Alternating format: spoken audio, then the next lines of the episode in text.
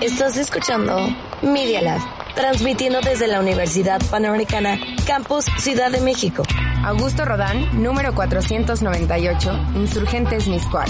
Benito Juárez, 03920. Escuchas Media Lab. Los hechos, comentarios y opiniones expresadas en este sitio y programas son responsabilidad de quienes lo emiten. Y no reflejan en ninguna circunstancia el punto de vista de la Universidad Panamericana. De sus autoridades y o representantes legales. Diagnóstico Económico, un programa que presenta los temas relevantes de la economía nacional e internacional. Con conceptos que sí entenderás. El doctor Gabriel Pérez del Peral nos trae la receta. Diagnóstico económico.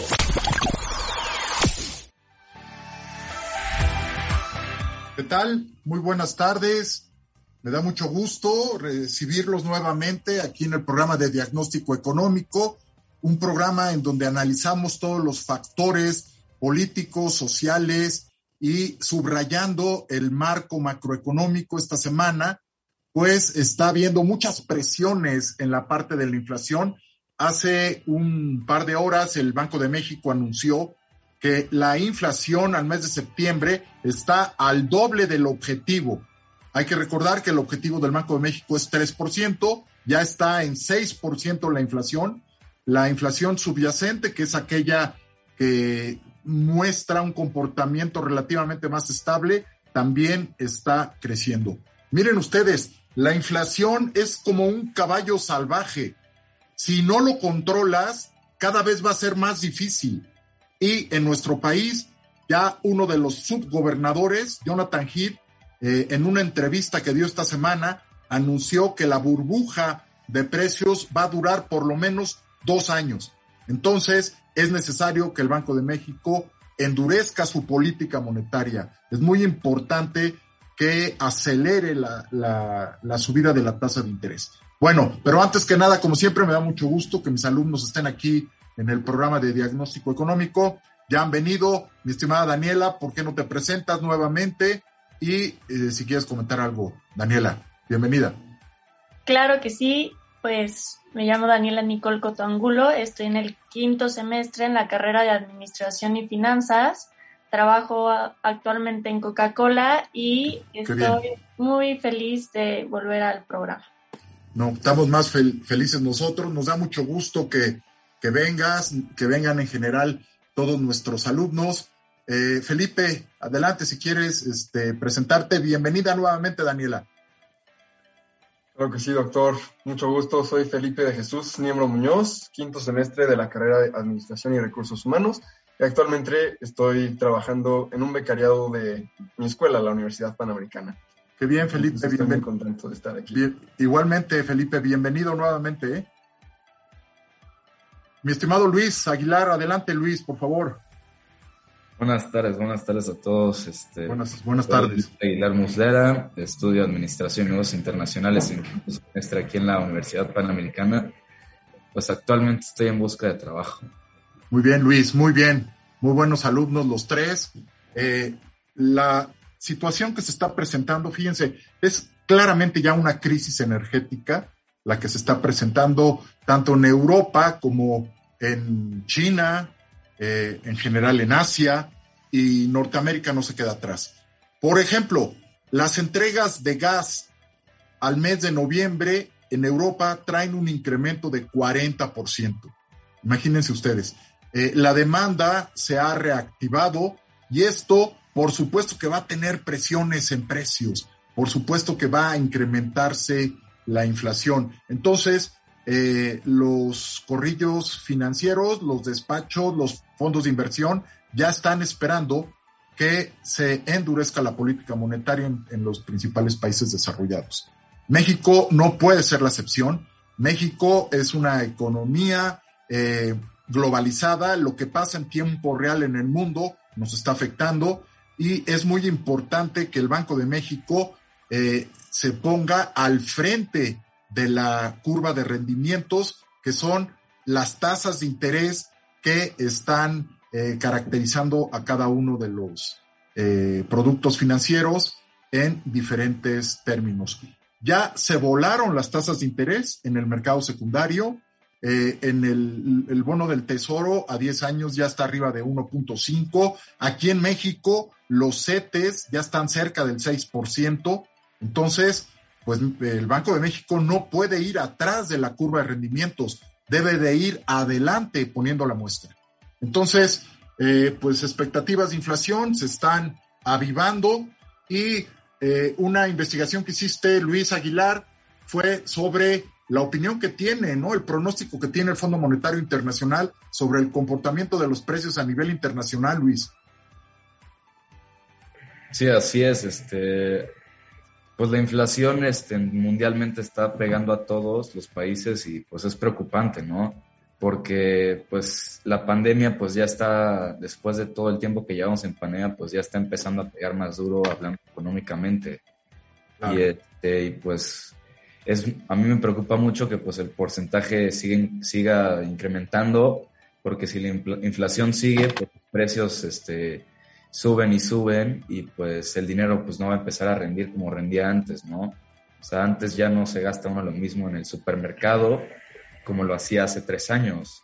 O sea, ya todo está subiendo mucho y pues hay que ser muy inteligentes de cómo hay que gastar el dinero, ya que la inflación va a seguir y este y pues nos quedamos a manos del Banco de México para que pues tome las medidas correctas y pues que no nos afecte de manera brutal. Exactamente, Luis. El Banco de México anunció el día de hoy que eh, la categoría de alimentos y bebidas fue una de las, de las ocho categorías del Índice Nacional de Precios al Consumidor que registró incrementos importantes. Eh, en, en, la mayoría de sus componentes son incrementos de más del 15%. Entonces, pues como bien dices, es, este, es preocupante y no hay que dejar, no hay que dejar que la inflación este, haga eh, como un caballo salvaje, lo que quiera, hay que controlarla y el Banco de México es el responsable. Es la única, es el único mandato que tiene eh, el Banco Central en nuestro país. Perfecto, muy, muy, muy interesante la investigación que hiciste. Mi estimada Daniela, pues este, se cayó, hubo una caída de Facebook esta semana. Tú eh, investigaste qué, qué fue lo que pasó, ¿no? Si nos quieres comentar, mi estimada Daniela. Pues claro que sí, como muchos de nosotros nos pudimos dar cuenta, el pasado 4 de octubre, Facebook y todas las redes que tiene Facebook, o sea, WhatsApp, Messenger y, e Instagram, pues dejaron de funcionar por más de seis horas. Y por el por qué, pues de acuerdo con la plataforma, sus equipos de ingeniería descubrieron que cambios en la configuración en los routers troncales que coordinan el tráfico de redes en sus centros de datos ocasionaron problemas que interrumpieron la comunicación entre estos. Y esta interrupción del tráfico tuvo un efecto en cascada, por lo que hizo mucho más difícil encontrar el error. Esta falla no solo afectó el funcionamiento de sus aplicaciones, sino que también ocasionó problemas en las herramientas y sistemas internos que ellos utilizan en sus operaciones diarias. Entonces, esta, esta vez sí estuvo más, más complicado en el asunto, pero, o sea, además de la pérdida que tuvo, que tuvo Facebook, que fue de más de 47 millones de dólares y mil cosas más, o sea, es impresionante cómo seis horas sin redes sociales nos pueden afectar a, a, nosotros. Impresionante, Daniela la influencia que tiene Facebook eh, y, sus derivados en nuestras vidas es, es, impensable. Nos acostumbramos tanto a los beneficios de la conectividad que ofrecen que pues nos empezamos a ser dependientes, pero dependientes de una manera impresionante. No solo nosotros, sino ya hay muchísimos pues negocios que también están como muy muy dependientes de pues de esta conectividad. Entonces, pues, también me pregunto que qué hubiera pasado si no hubieran sido seis horas, si no hubiera sido pues ya de por vida, o sea, está, Seis días, imagínate seis días, Daniela. Seis días, lo que hubiera afectado en el mercado, impresionante, porque, o sea, este problema en Facebook, pues lo afectó a él, afectó sus acciones, este, eh, por aquí tengo el dato específico, Cerca de 4%, ¿no? Se cayó el precio de las acciones. No, un, un, o sea, a comparación del mes pasado fue un 10%. Ah, caray. Ah, caray. Y Telegram, que es como la, este, la competencia directa de WhatsApp, se podría decir, este, ganó más de 70 millones de nuevos usuarios durante esta caída de seis horas. Entonces, Oh, bueno. sí, está, está impresionante. No, no sé cuál sea su opinión al, al respecto. Sí, sí, sí, lo hemos comentado en clase, acuérdense jóvenes, eh, las empresas que no se digitalicen o que no se reconfiguren en torno a la tecnología, pues no van a prosperar. De hecho, van a, van a morir eh, porque va a ser una vida híbrida la que nos espera de aquí en adelante. Y me refiero, ustedes lo saben bien, a la combinación de lo presencial con lo online y las empresas no son la excepción, ¿no? Por supuesto, ya todas están planeando esta vida híbrida que vamos a tener en un futuro. El bicho no se va a ir, basta, llegó para quedarse, entonces tenemos que aprender a vivir con él, con, con, con este, con el COVID-19. Entonces, eh, es, es clave esto que, que estás analizando, Daniela, esto que estás mencionando, porque, eh, miren, un ejemplo, viene el buen fin en nuestro país. Ya hay cursos para las empresas para que puedan vender en, en, en Internet. O sea, empresas que, no, eh, que se alejen del e-commerce realmente no van a, a, a sobrevivir. Daniela, va a ser algo bien importante. Entonces, lo que dices, pues es clave. Más Sí, ad- no. eh, sí, adelante, Daniela, perdón. No, tocaste un punto muy importante, este, que es justo, pues, esta parte de que ya la, o sea, la tecnología cada vez es más relevante en nuestras vidas y también las empresas o se aclimatan o pues se van a morir en algún punto, o bueno, no, no morir, Sí. pero pues van a dejar de funcionar. Y pues tanto es importante que Amazon podría subir un 29% en la bolsa. Claro. Y, y pues Netflix, o sea, también este, las acciones ganaron más del 5% este, este martes en Nasdaq. Entonces, o sea, es, o sea, además de Facebook, de las redes, Amazon, este, plataformas de streaming como Netflix, o sea, están de verdad ganando muchísima importancia en nuestras vidas y también en el ciclo económico. Entonces, pues Sí. sí. Definitivamente. Es, es este, es clave, es muy importante eh, esta parte, pero también hay que tomar en cuenta una situación. Es un hecho, y, y lo que estás diciendo tiene mucha razón, pero las empresas que no tengan un clientecentrismo, esto es, que no pongan al, al cliente en el centro de todo, no van a sobrevivir tampoco, Daniela. Entonces está la tecnología y estar cliente primero que nadie. O sea, ya nadie, ustedes cuando manejen empresas se van a dar cuenta de que ya no puede ser que llegas a, ser CEO de una empresa o estar en, en posiciones de toma de decisiones en donde nombran al director general y se siente muy bien porque tiene el mejor estacionamiento de la empresa, porque tiene un elevador para sí mismo. Eso es un error, eso ya se acabó. El mejor eleva el elevador es para el cliente. El mejor lugar de estacionamiento, ¿por qué no se lo dan a los clientes? Así va a ser. Y empresas que no, que no piensen así, y esto es a nivel internacional, pues van a, no van a sobrevivir, van a fallecer. Eso es un hecho, ¿no? Entonces, no es un producto centrismo el que viene, es un cliente centrismo y al interior de las empresas, ustedes estarán de acuerdo, jóvenes, eh, los colaboradores es lo más importante de la empresa. No son los procesos, no son las gestiones. Las empresas, y tú, Felipe, que estás en, recursos humanos, me gustaría escuchar tu opinión. Que el, empleado, que el colaborador, que el talento de la empresa, que es lo más importante, esté bien, pues en, en la parte de su cuerpo, salud, mente, espíritu. ¿Cómo ves esto, Felipe? No, estoy sumamente de acuerdo con, contigo. O sea, la verdad yo creo que eh, la, la, visión externa que tenemos que tener hacia las empresas debe ser centrada al cliente, pero internamente centrada en la persona, en el colaborador, 100%. Yo creo que la competitividad de las empresas en México y en el mundo incrementaría un, un porcentaje significativo si, si hiciéramos esto, poner al colaborador en el centro de la estrategia, no al producto, no, no al dinero. Entonces, pues si el talento es lo más importante que tenemos, creo que deberíamos enfocarnos en, en, en quedarnos con él.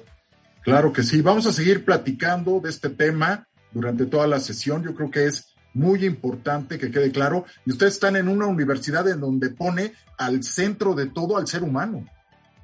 El ser humano debe estar en el centro de todo. Y empresa que no entienda eso, pues va a desaparecer del mercado. Bueno, nuestro productor nos está pidiendo un corte de estación. Regresamos en un minuto a su programa de diagnóstico económico.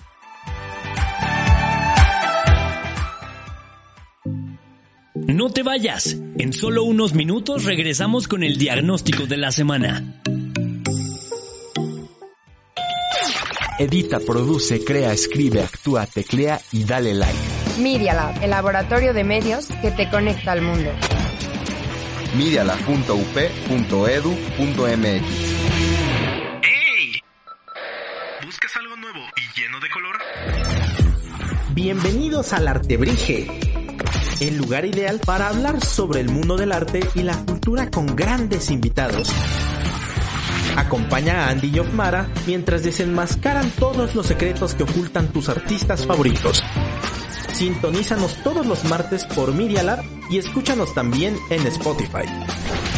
El Artebrige.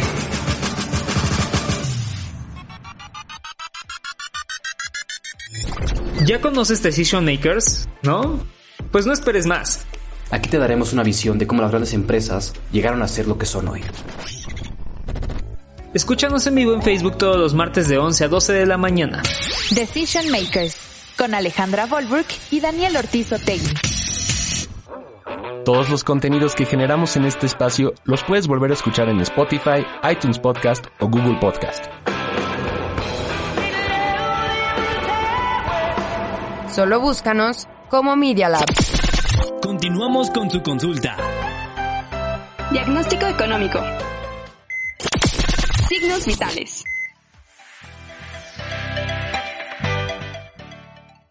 Muy bien, estamos de regreso aquí en su programa de diagnóstico económico.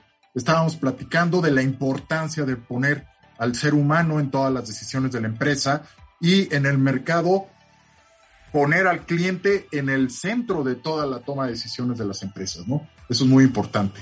Y lo que comentaba también Daniela, la digitalización, el uso de las redes sociales. Cada vez va a ser más importante la reconfiguración eh, en torno a la tecnología, ¿no? Eh, más adelante, eh, si quieres, Daniela, nos comentas de esta fobia o de esta angustia de no tener celular. Ahorita, si, si gustas, nos comentas. Felipe, eh, tú investigaste eh, sobre eh, pues un país en el que México tiene mucha relación, el comercio internacional es muy importante con España. ¿Por qué no nos comentas este, esta parte de las remuneraciones en, en España?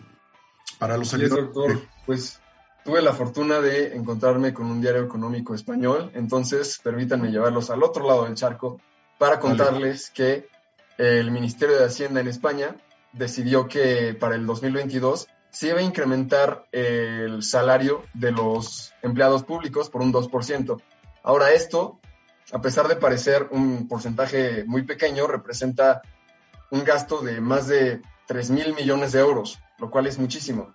Entonces, pues me preguntaba qué instrumentos económicos podría utilizar el gobierno español para para poder capitalizar con este gasto eh, y para poder eh, y para poder cubrir con él. Podría ser el impuesto, podría ser la inflación. ¿Qué opina usted, doctor? Sí, no, bueno, es que eh, después de, de esta este, tremenda pandemia y después, entre comillas, porque todavía este, están presentes los efectos económicos y van a estar presentes en mucho tiempo, los ingresos públicos están vulnerables. Entonces, importante hacer un correcto eh, manejo de las finanzas públicas, entendidas estas como impuesto, gasto y deuda, eh, para poder eh, evitar que se te vaya de las manos el déficit fiscal, ¿no? Eso se aplica a todos eh, los países. Algo bien importante es que España se puso las pilas en la parte de vacunación. Hoy en día, eh, de toda la Unión Europea, España es el país que tiene más índice de vacunados. Esto le va a ayudar mucho para reactivar el sector servicios. Felipe, el turismo es clave para España y, y que se reactive la recaudación, ¿no? Entonces, básicamente, eh, pues han estado haciendo bien las cosas en la parte de, vacunación y eso les va a permitir dinamizar el sector servicios, turismo y aumentar la recaudación. Eso les va a ayudar mucho para enfrentar todos estos compromisos financieros que bien eh, investigaste, ¿no? Efectivamente, muy bien. Eh, Luis, sobre eh, los indicadores macroeconómicos que se esperan para el próximo año, ¿no? Estamos eh, acercándonos al 15 de noviembre, que es el deadline para que se apruebe el presupuesto de egresos de la federación, y hay una propuesta de cerca de 7 billones de pesos para el próximo año. ¿Cómo, cómo, cómo viste los indicadores macro para el próximo año, Luis? Bueno, pues en general pues son buenos, o sea, hay buenos indicadores, solo que pues sí preocupa mucho con que no se dé con ese número, ¿no?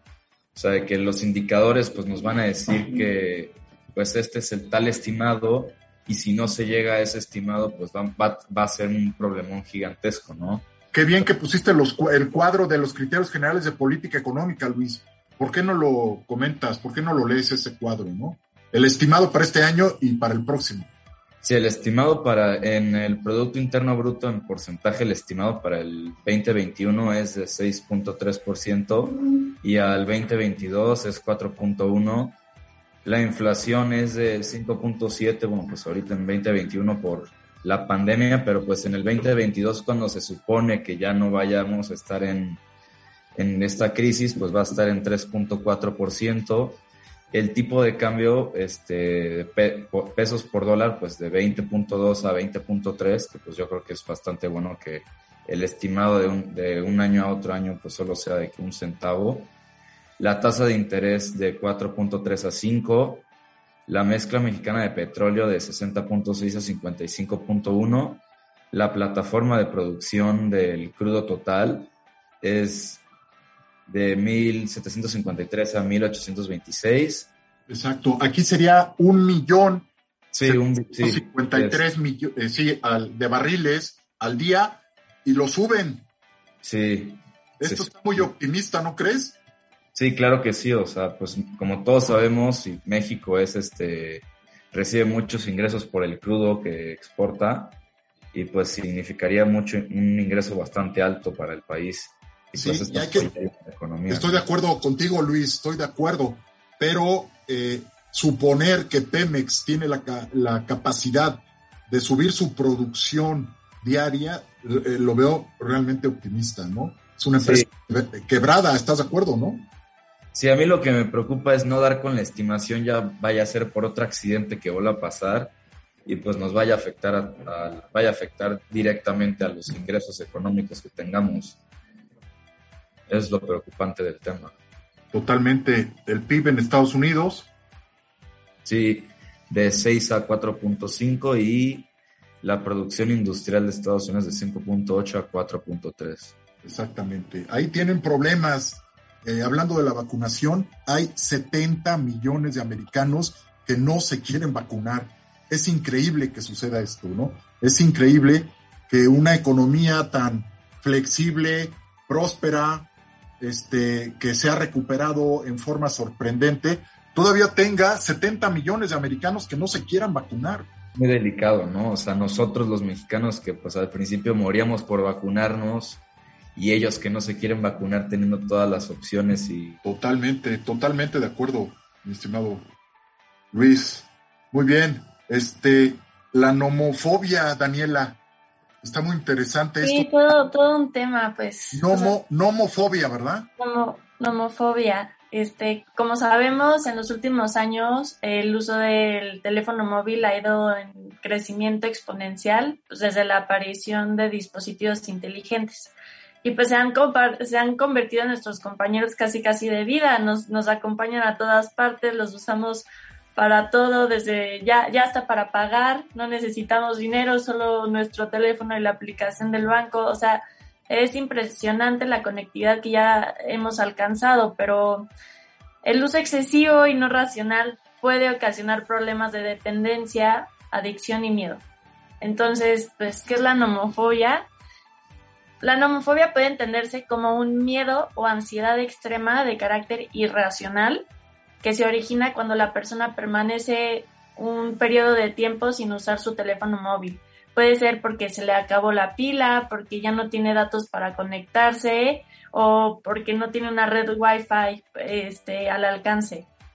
Entonces hay una hipótesis este, que hay cuatro factores por los que este miedo puede ocurrir o bueno, puede crearse y es la imposibilidad para comunicarse con otros, la pérdida de conexión, incapacidad de acceder a la información y renuncia a la, a la comodidad. Pues obviamente la comunidad que nos ofrece un teléfono ya es bastante, bastante grande.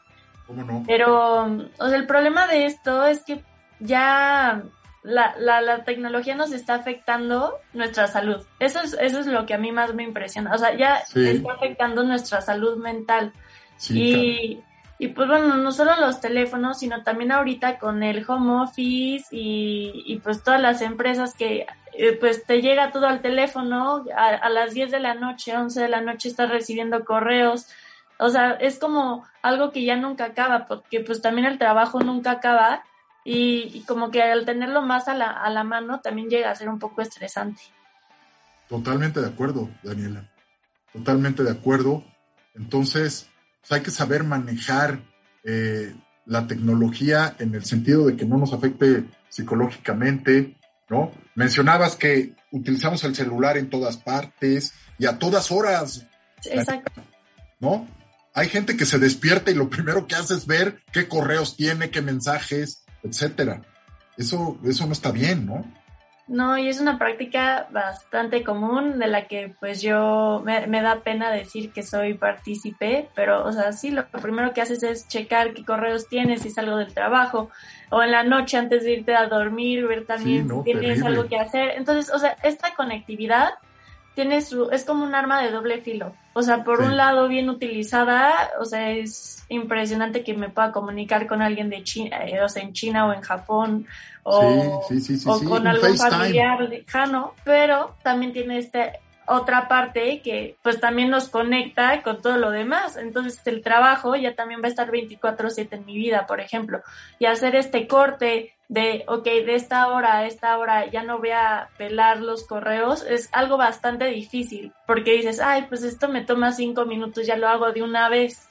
Entonces, pues sí, es, es todo, es todo un tema. O sea, el que uno tenga como la capacidad de decir hasta aquí, o sea, es difícil ponerle Qué interesante.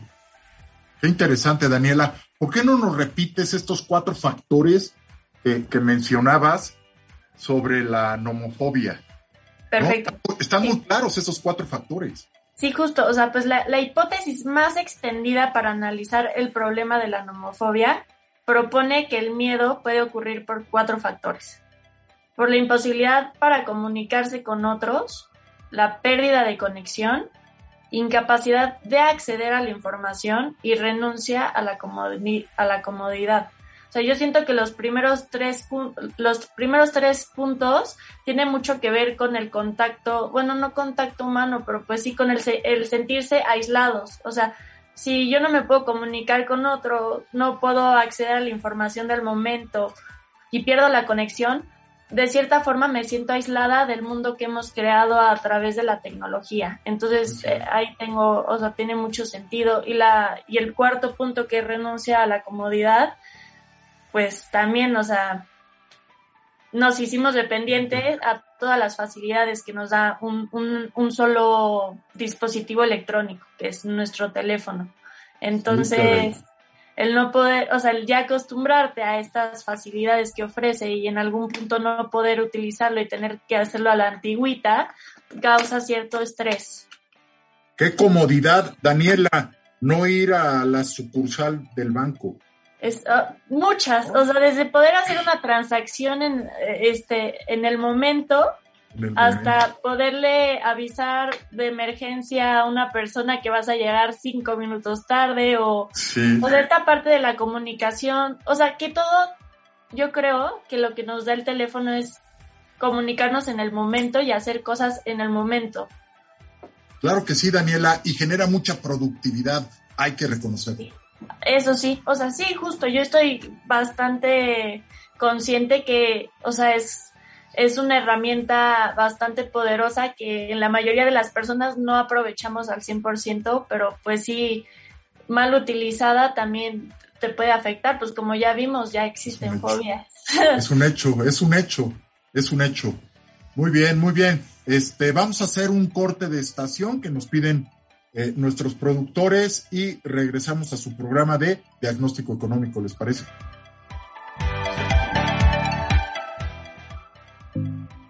No te vayas. En solo unos minutos regresamos con el diagnóstico de la semana. Mi Dia Labs. Experiencias auditivas y visuales.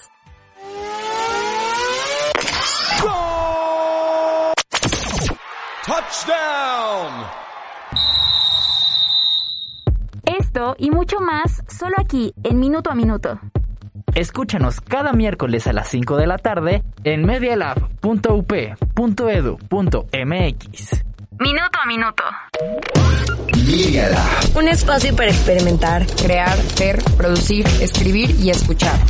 Sé parte de esto. medialab.up.edu.mx. Media Lab. Escuchas Media Lab. En Instagram y Twitter estamos como arroba medialab-up. Medialab-up. Continuamos con su consulta. Diagnóstico económico. Radiografía económica.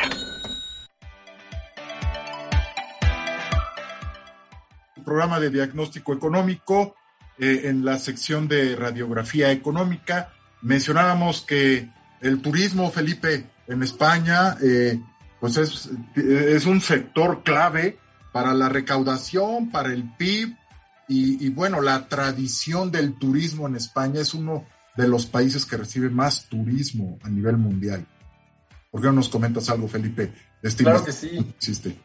Este, bueno, sí, justo una de las razones por las que me gusta evaluar uh, las condiciones económicas de España últimamente es porque al ser uno de los países con mayor tradición turística, eh, muestra indicadores pre-COVID y después de COVID muy, muy fuertes. Esto se puede ver en dos noticias relacionadas al turismo. Eh, primero que nada hay que tomar en cuenta que Madrid y Barcelona son las dos ciudades que más turismo atraen en ese país. Y bueno, eh, la primera noticia que les quiero comentar es que la recuperación del precio de la vivienda llegó antes al extrarradio de España que a Madrid y a Barcelona. Esto puede deberse a que no se ha recuperado ningún país eh, al 100% en cuanto al turismo, pero es claro que hay mucho extranjerismo en, España, eh, hay, mucho, hay mucho foraneísmo para universidades, para trabajos. Por ende, este, las ciudades que no son turísticas se han recuperado mucho más rápido que, ciudades como Madrid y Barcelona eh, al, al, COVID, porque la llegada de las, de las actividades presenciales terminó primero en las obligaciones que en el turismo. Entonces, pues esto puede tener repercusiones económicas muy grandes, ya que la economía española depende en gran parte de estas dos ciudades y bueno, este... El turismo en general, ¿no? Sí, el, turismo en general, que también tuvo una caída muy grande y se mantiene, mantiene la vivienda lejos del nivel pre-COVID en 18 provincias, como dices, no solo en Madrid y en Barcelona, lo cual es interesante y me hace pensar en las fuertes repercusiones que puede tener a largo plazo y en cómo se van a recuperar, ¿no? Entonces, pues les deseamos lo mejor y esperemos que el turismo pueda renacer en todos los países del mundo tan pronto como sea posible y aprenda a vivir en conjunto con el COVID, que como dices, no se va a ir.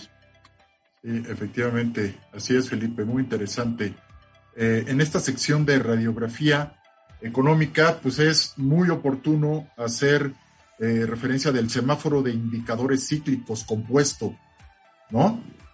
Eh, que investigaste tú, el, el semáforo es indicadores cíclicos compuestos porque incluye el indicador coincidente y el adelantado. El indicador coincidente y el adelantado tiene seis variables respectivamente, ¿no? Entonces, por ejemplo, el indicador coincidente incluye actividad económica, industrial, ingresos al por menor, los asegurados en el Seguro Social, la desocupación y las importaciones totales. Eh, de estas seis, eh, según el, semáforo que investigaste, eh, ¿cuál es la única que tiene ya varios meses en verde, mi estimado Felipe? ¿Sí, lo, ¿Sí tienes a la mano ahí el semáforo? Sí, sí, sí. Importaciones totales es, el, es el indicador que tiene varios meses en verde, lo cual, pues, me parece, me parece que tiene mucho sentido en comparación con otros, porque, pues, la verdad es algo de lo que somos sumamente dependientes. Para absolutamente todos los sectores requerimos importaciones. Eh, desafortunadamente en México no somos autosuficientes en ningún sector. Y, y bueno, me parece también bueno que, que ya estemos en verde en, en esto. Me gustaría ver un semáforo mucho más amarillo verdoso de lo que lo veo, pero también es positivo que vemos un semáforo de colores mucho más alejados que el rojo y el naranja que en meses anteriores. Sí, exacto. Mira, eh, acuérdense que el color verde está reflejando que la variable está por arriba de su tendencia de largo plazo y está creciendo. Somos importadores netos de tecnología, ¿no? Ahora hablando de la tecnología, eh, el tema que investigó a fondo Daniela. Somos importadores netos. Todos los dispositivos, el software, lo importamos porque lo necesitamos para producir y luego para exportar. Y el 82% de las exportaciones se van a Estados Unidos en el marco del TEMEC. Entonces, eh, por eso este dinamismo y por eso, acuérdense, lo hemos comentado en clase, el déficit, ¿no? El déficit en la cuenta corriente de la balanza de pagos ya es una característica estructural de la economía mexicana por esta, por esta razón, ¿no? ¿Ok? Bueno, este, la confianza empresarial está en verde y la confianza del consumidor está en verde, mi estimado Felipe. Entonces están creciendo y están por arriba de su tendencia a largo plazo. ¿Querías comentar algo de esto? Sí, bueno, eso es muy bueno. Son dos indicadores sumamente importantes para nosotros. Este, la confianza, la confianza tiene mucho efecto en la especulación, lo cual, pues, la especulación es importante para, para la inversión financiera en todos los sectores. Y si la confianza en el empresario está en verde, es bueno para nosotros y es bueno para las entradas de dinero en nuestro país. Muy bien, muy bien. Entonces, este, es muy recomendable pues, bajar el semáforo una o dos veces a la semana para que vayan viendo eh, eh, de la forma más objetiva cómo se están comportando las diferentes eh, variables en nuestro país. Definitivamente. El índice de precios y cotizaciones de la Bolsa Mexicana de Valores está en verde también está esto al mes de junio, esta información, ¿no? Agosto. Pero ya lleva desde febrero en verde este índice de precios y cotizaciones. Bueno, muy bien, muy interesante. mi estimado Luis, la parte del el precio del petróleo, también has estado monitoreando este comportamiento, ¿no? del, de este commodity por excelencia que es el petróleo. Adelante, Luis. Sí, así es. Este, pues el petróleo, pues últimamente, a este, pues a pesar de la pandemia que pues bajó, pues ya ahorita pues está volviendo a retomar su precio.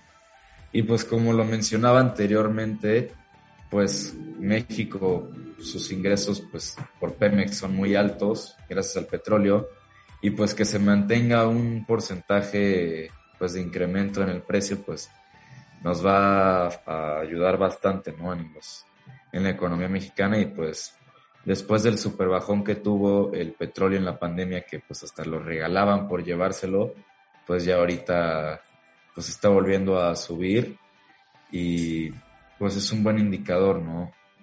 Que... de los 80 dólares por barril, Luis. Sí, así es. el del Mar del Norte. Así es, pues es bueno. Sí, eh, por el lado de los ingresos que recibe Pemex, por supuesto, pero también vale la pena subrayar que la economía mexicana, afortunadamente, no depende de un commodity, es una economía que, se ha, que ha transitado de depender del turismo y del petróleo, ahora depender de la industria, de las manufacturas, del sector automotriz, etcétera. Pero, pues bien dices, eh, se incrementa la entrada. O sea, la, economía mexicana afortunadamente ya no está petrolizada, como estaba petrolizada en los años 80 del siglo pasado, pero es un ingreso importante, por supuesto, y no se diga para el gobierno. Pero por otro lado, también importamos gasolinas y esto afecta el precio de la gasolina, ¿no? Exacto. Entonces, como usted dice, pues ya México tiene muchas ramas de ingreso, como lo mencionó, turismo, exportaciones, pues nosotros tenemos mucha minería aquí y pues gracias a gracias a que ya los huevos se repartieron en distintas canastas, pues ya no dependemos 100% de, del petróleo y de su precio y sus variaciones. Bien dicho, bien dicho, bien dicho Luis. Perfectamente. Algo que me pareció, Daniela, muy interesante es que hiciste referencia a Amazon. Fíjense que el fundador de Amazon, ¿no? Ya este, le dejó la parte operativa al que era el encargado de las estrategias tecnológicas de la empresa, pero él sigue estando al pendiente de todas las gestiones y de todo el comportamiento de Amazon, ¿no? Y les dice claramente a sus empleados, a sus directores, a los que toman decisiones en Amazon, no me inviten a una reunión si no hablamos del cliente, de los clientes. Si no vamos a hablar de los clientes en esa reunión, ni me inviten. No voy a ir si me invitan. Tenemos que hablar en todas las reuniones de la empresa del cliente. Y fíjense, vean pues, el éxito de, Amazon. Eh, Daniela, eh, ¿por qué no nos puntualizas esta, esta noticia sobre que Amazon podría subir 29% en la bolsa el año que entra, Daniela. Sí, es que justo por, esta incertidumbre que hay a corto plazo por este cambio, este, JP Morgan cree que todavía hay un espacio importante para el comercio en línea y Amazon tiene un historial muy sólido en cuanto a invertir en oportunidades de crecimiento. Pues eso se sabe. El banco de inversión reiteró su calificación de sobreponderación de los títulos del gigante del comercio electrónico, o sea, Amazon, y dijo que estos podrían subir a 4.100 dólares cada uno en el transcurso de 2022, lo que representa un potencial alza del 29%. Entonces, pues estos son el interés de las personas por comprar acciones de Amazon en la temporada de Navidad y fin de año y sobre todo un incremento en los precios de su servicio Amazon Prime en el próximo año. El Banco Estadounidense de Inversión destacó que Amazon ahora cotiza a menos de 15 veces sus estimaciones de EBITDA de 2023 por debajo del consenso. Y y pues derivó su precio objetivo de 4.100 dólares para 2022 a partir de un modelo de suma de, de, las partes que valora Amazon Web. Pero, o sea, sí, justo se vienen como las temporadas más fuertes para Amazon, que es justo Navidad, fin de año y es cuando la gente más compra. Y, y justo, o sea, yo, yo estoy de acuerdo con lo que dice JP Morgan, que dice que todavía hay un espacio muy importante para el comercio en línea como estábamos comentando con anterioridad, pues ya hasta hay cursos, nos comentabas, ¿no? Para, sí, para, las, pymes. para Daniela, las pymes. están, eh, les, ya les ofrecieron cursos para el buen fin. para que puedan vender en línea, ¿no? Sí, tiene muchísimo sentido. Y pues, o sea, tuve la oportunidad de, de trabajar en una pyme, o sea, mi primer trabajo fue en una pyme y el vender en Amazon no es tan sencillo, ¿eh? Entonces sí, o sea, esta parte de que ofrezcan pues los cursos se me hace de verdad buenísimo porque no sabe qué dolor de cabeza fue ver, o sea, todas las regulaciones de los productos y las líneas. es, es complicado, o sea, no es algo así que digas, ay, qué sencillo está. Tienes toda la razón, Daniela, tienes toda la razón. Y hay cursos especializados para, para vender en Amazon. Sí, Sí, sí, tiene, o sea, tiene muchísimo sentido y qué bueno que se les prendió el foco en esta parte de los cursos, porque ahora están abriendo el mercado a, todavía más, o sea, ya las pymes van a poder entender y van a poder ser partícipes, pues, de este, de este gigante del comercio electrónico que es Amazon.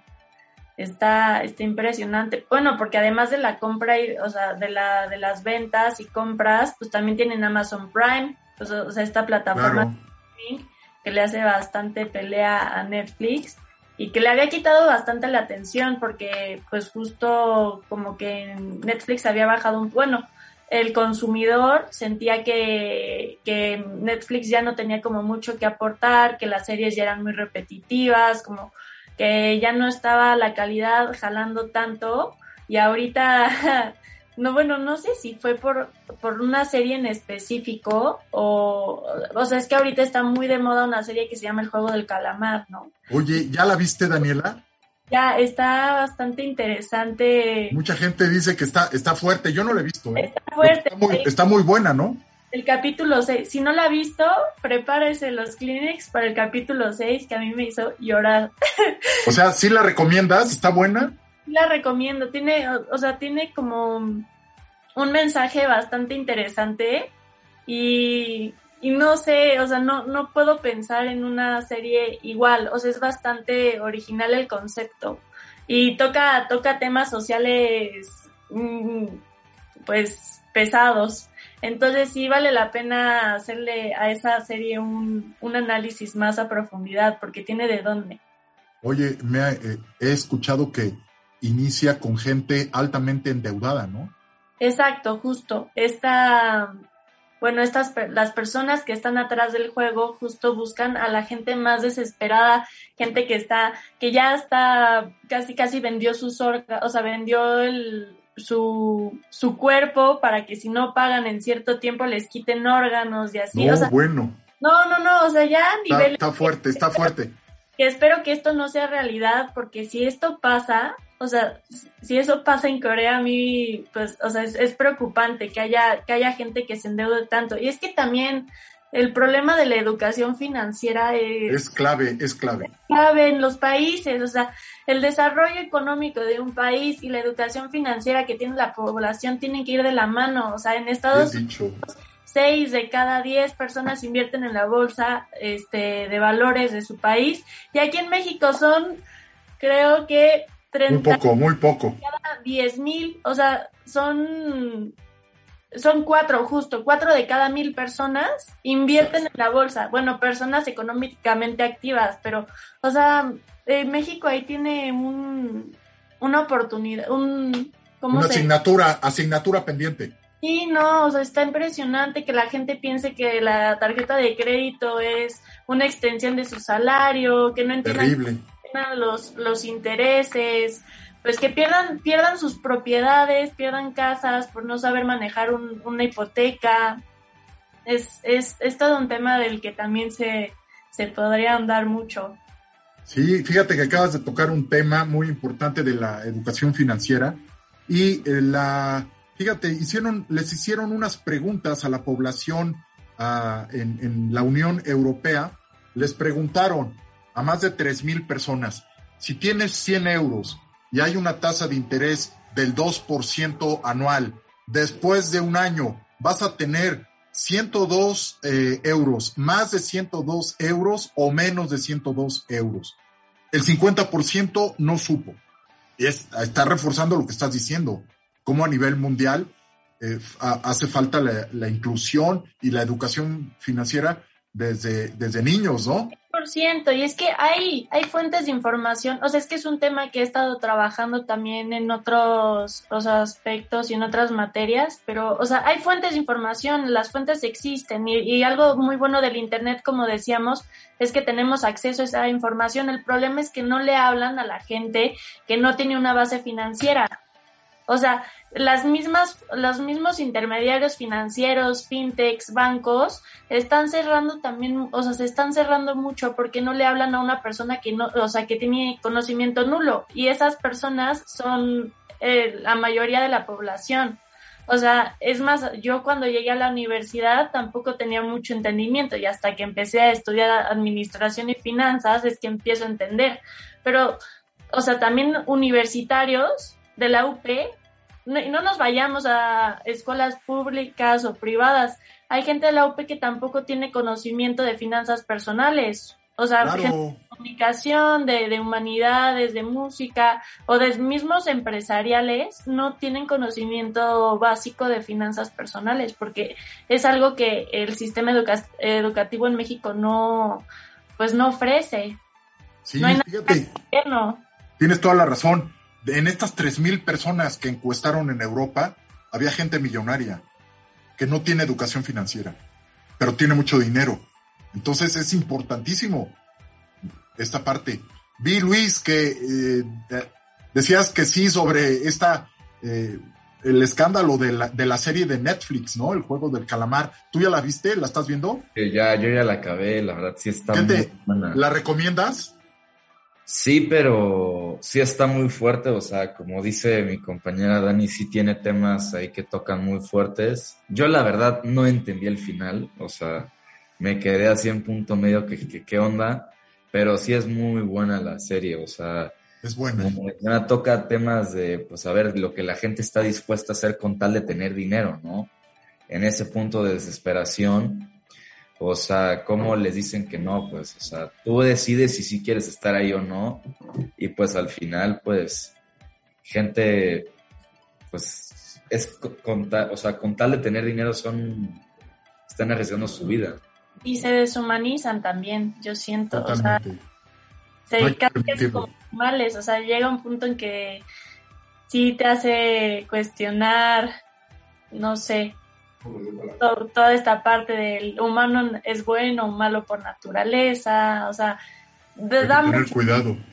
O sea, sí, de verdad véanla y está, estaría interesante hacer ahí un, un análisis también. Sí, definitivamente. Y Aristóteles ya mencionaba, ¿no? Una vida de bestias en donde no se toma en cuenta al ser humano con en el centro de todas las decisiones. Eso es importante. Eh, pero también hay que hablar de dinero, ¿están de acuerdo? Por eso estás estudiando finanzas, Daniela. También. es, hasta un tema tabú, la gente, o sea, dicen, eh, el salario no se pregunta. Ah, no, hay que hablar, hay que hablar de dinero.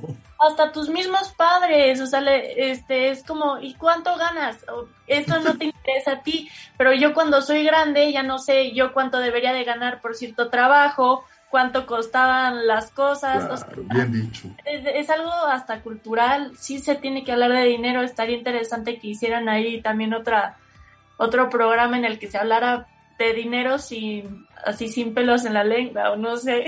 En las familias se tiene que hablar de dinero en la familia, ¿no? Este, eh, ustedes en, la parte financiera, eh, pues van a tener muchos problemas en la parte de las pensiones, entonces, desde este momento necesitan, ya lo hemos comentado en clase, pues tener su fondo de inversión, ¿no? Y, conocer los productos financieros. Sí, un buen portafolio, porque... Un buen portafolio desde ahorita, desde la edad en la que están ahorita. Empezar. Es clave. Oigan, pues el tiempo ya se nos acabó. Eh, se pasó muy rápido este programa, muy interesante, muy buenas investigaciones que hicieron. Yo los felicito. Y bueno, eh, pues al auditorio lo espero el próximo jueves a las 13 horas en un programa más de diagnóstico económico. Que estén muy bien. Muchas gracias. Muchas gracias. Muchas gracias, profesor. Gracias. Hasta aquí la consulta de hoy. Llévate la receta y te esperamos en el próximo diagnóstico económico. Aquí en Media Lab. Edita, produce, crea, escribe, actúa, teclea y dale like. Media Lab, el laboratorio de medios que te conecta al mundo. Medialab.up.edu.mx